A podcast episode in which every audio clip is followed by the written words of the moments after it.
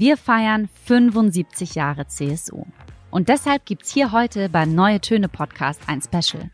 Generalsekretär Markus Blume spricht nicht wie sonst mit einem Gast, sondern er lüftet ein paar Geheimnisse. Und zwar exklusiv aus dem Handbuch für CSU-Generalsekretäre. Der ewige Mythos CSU, wie es wirklich ist.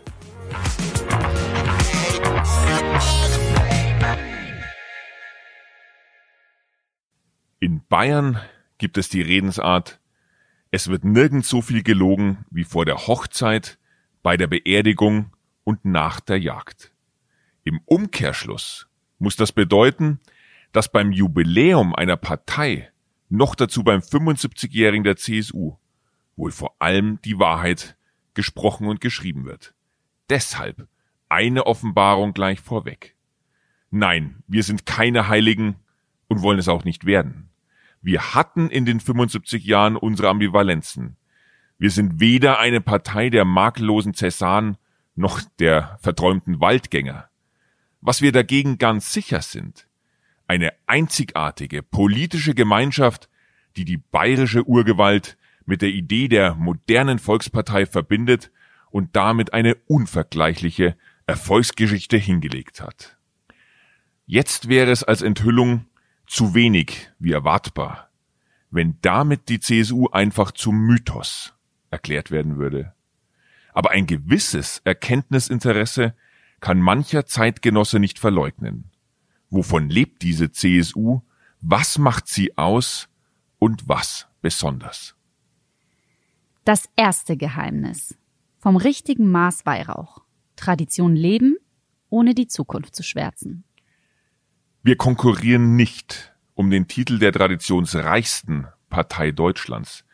Zumindest diesen Erfolg lassen wir der SPD gerne. Aber die CSU ist sicherlich die traditionsstärkste unter allen Parteien. Zum Traditionsbestand des Freistaats gehöre die CSU, sagen die einen. Stimmt wohl. Laptop und Lederhose hätte die CSU als ultimative Traditionsformel erfunden, mutmaßen die Nächsten. Stimmt gefühlt, tatsächlich war es übrigens Bundespräsident Roman Herzog. Bei der Verehrung ihrer Vorväter wie Franz Josef Strauß könne es die CSU locker mit der heiligen Verehrung in der katholischen Kirche aufnehmen, provozieren schließlich andere. Stimmt nur, soweit es übrigens nicht bösartig oder gar blasphemisch vorgetragen wird. Wahrer Kern ist sicherlich, dass wir sehr bewusst aus unserer Geschichte heraus leben und mit dem notwendigen Weihrauch nicht geizen. Ohne Herkunft keine Zukunft, lautet die schlichte Begründung dafür, dass Tradition weder Kunstwerk noch Selbstzweck ist. Nur übertreiben sollte man es eben nicht mit dem Weihrauch. Wer will schon geschwärzte Heilige oder eine vernebelte Zukunft? Am Ende entscheidet wie überall die richtige Balance. Wer nur aus der Vergangenheit schöpft, ist ein vergessener Reaktionär. Wer dagegen nur auf morgen hofft, ist schon heute ein verlorener Utopist. Da loben wir uns den Konservativen, der in der Gegenwart lebt und an der Spitze des Fortschritts marschiert. Im Fall der CSU sind wir damit in den letzten 75 Jahren ziemlich weit gekommen. Deutlich weiter jedenfalls, als unsere Gründer je hofften und unsere Gegner je fürchteten. Das zweite Geheimnis. Die Prägekraft einer Gleichung. Wie Bayern und die CSU eins werden konnten. Wir sind Bayern. Damit ist in diesem Kapitel eigentlich schon alles gesagt.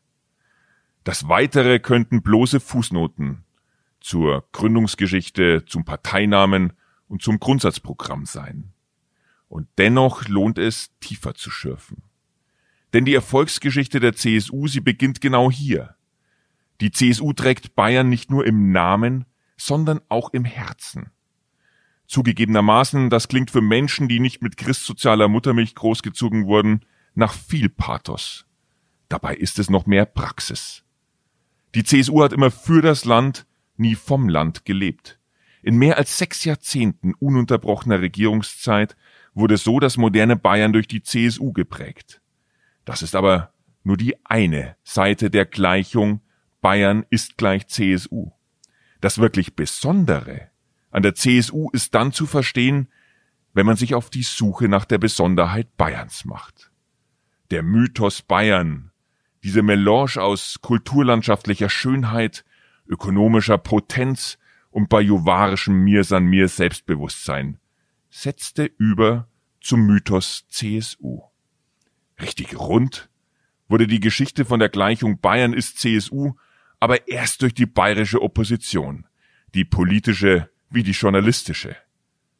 Die SZ-Legende Herbert Riel-Heise schrieb von der CSU als der Partei, die das schöne Bayern erfunden hat.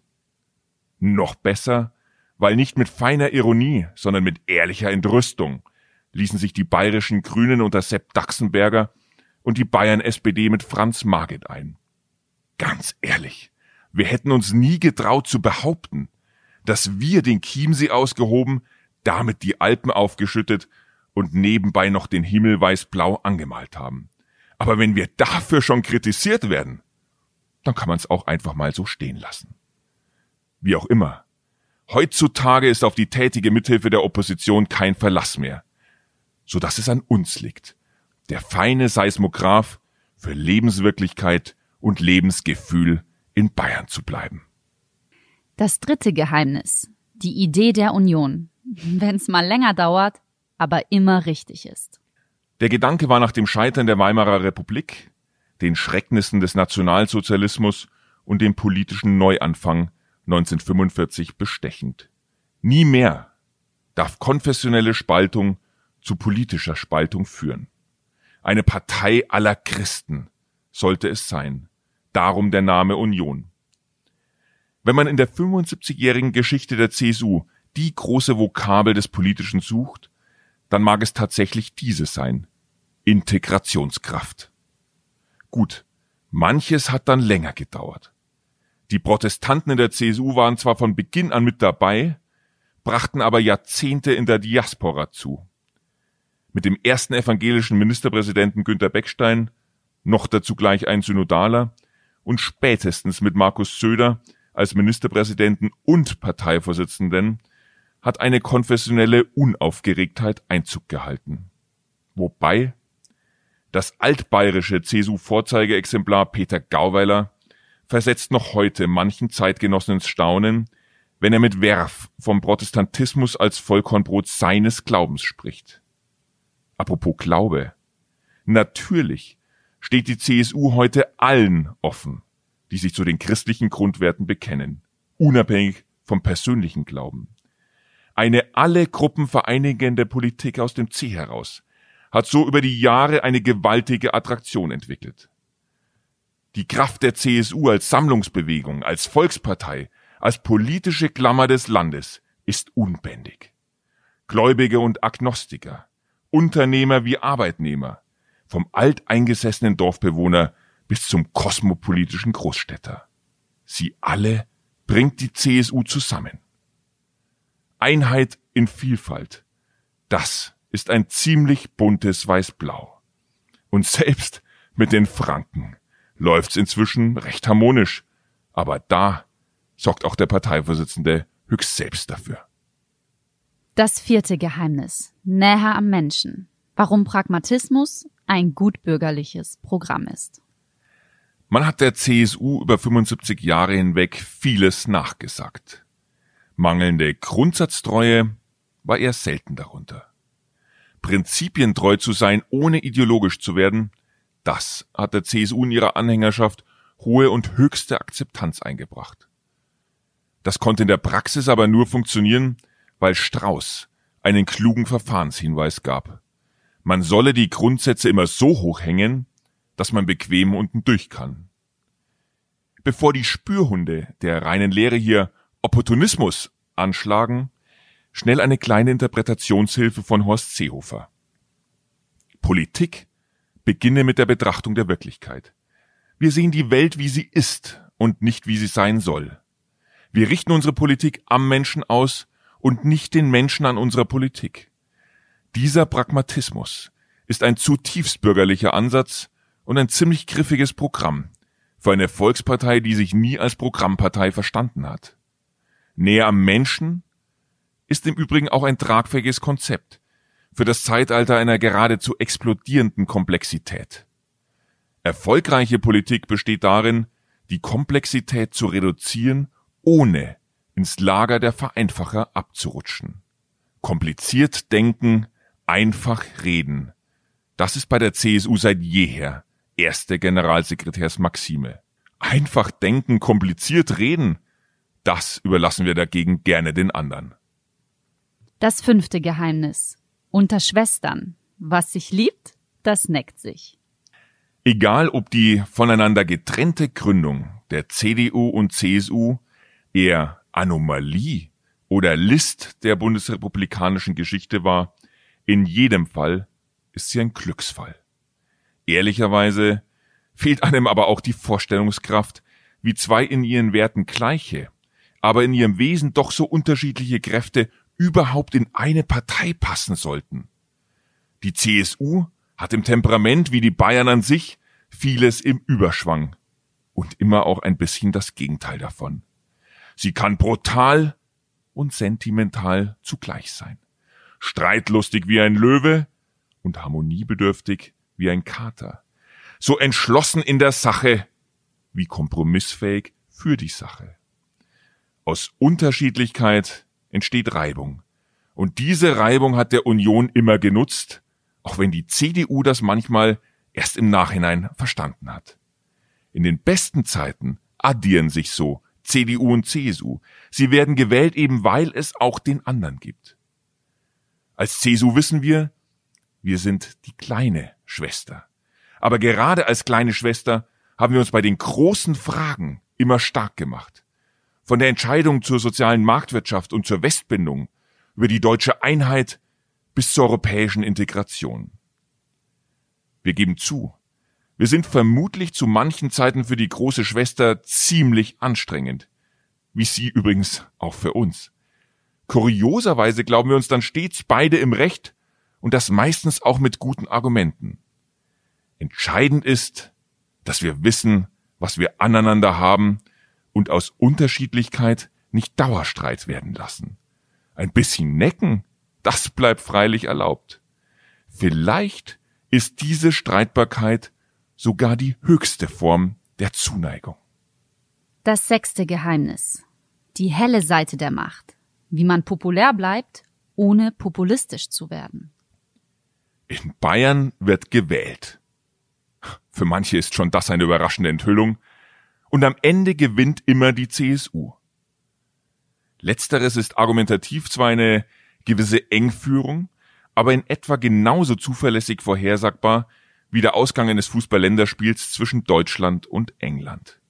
Und doch ist es vor allem das Ergebnis harter Arbeit und das Beherzigen der drei Popularitätsregeln.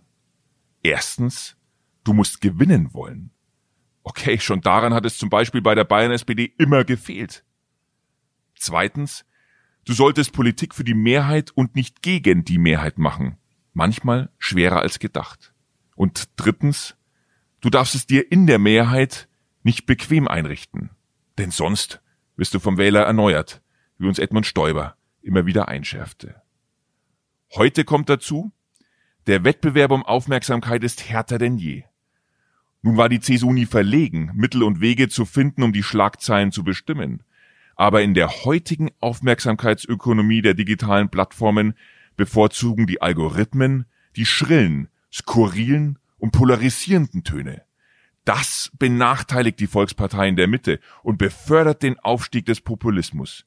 Wir nehmen diese Herausforderung an. Wir wollen die Hoheit auch am virtuellen Stammtisch. Wir werden die Meinungshüllen im Internet nicht den Populisten überlassen.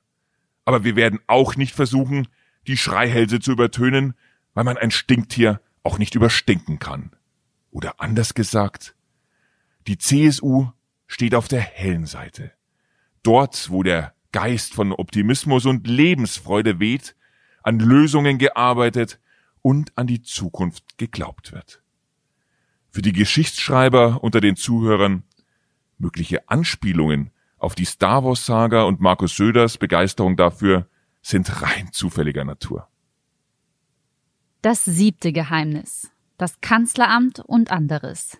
Können täten wir es schon. aber brauchen tun wir es nicht. Am Ende steht die Frage aller Fragen. Was ist denn die CSU eigentlich? Nur eine bayerische Partei? Oder geht da noch mehr? Seit ihrer Gründung hat sich die CSU nie reduzieren lassen auf den Status einer Regionalpartei, eben weil sie immer mehr war. Eine politische Kraft mit bundespolitischem Anspruch und europäischer Verantwortung. Die entsprechenden Leistungen in der 75-jährigen CSU-Geschichte sind hinreichend dokumentiert durch allzeit entschiedenes Eintreten in Parlamenten und Regierungen, in Koalitionen und in Kommissionen in München, Bonn, Berlin und Brüssel. Den meisten ist die Art und Weise, wie sich die CSU eingebracht hat, so nachhaltig in Erinnerung geblieben, dass sich dann die Frage nach der Übernahme von Spitzenämtern gar nicht mehr gestellt hat. Wir wollen jetzt nicht alte Geschichten aufwärmen, wer vermeintlich unter wem Kanzler war oder was auch immer hätte werden können. Ich würde eher zu einer Formel neigen, die klingt, als wenn sie von Karl Valentin stammt und doch durchaus ernst gemeint ist. Wir wissen, dass wir es könnten, wenn wir es müssten. Aber brauchen tun wir es nicht unbedingt. Damit ist alles gesagt.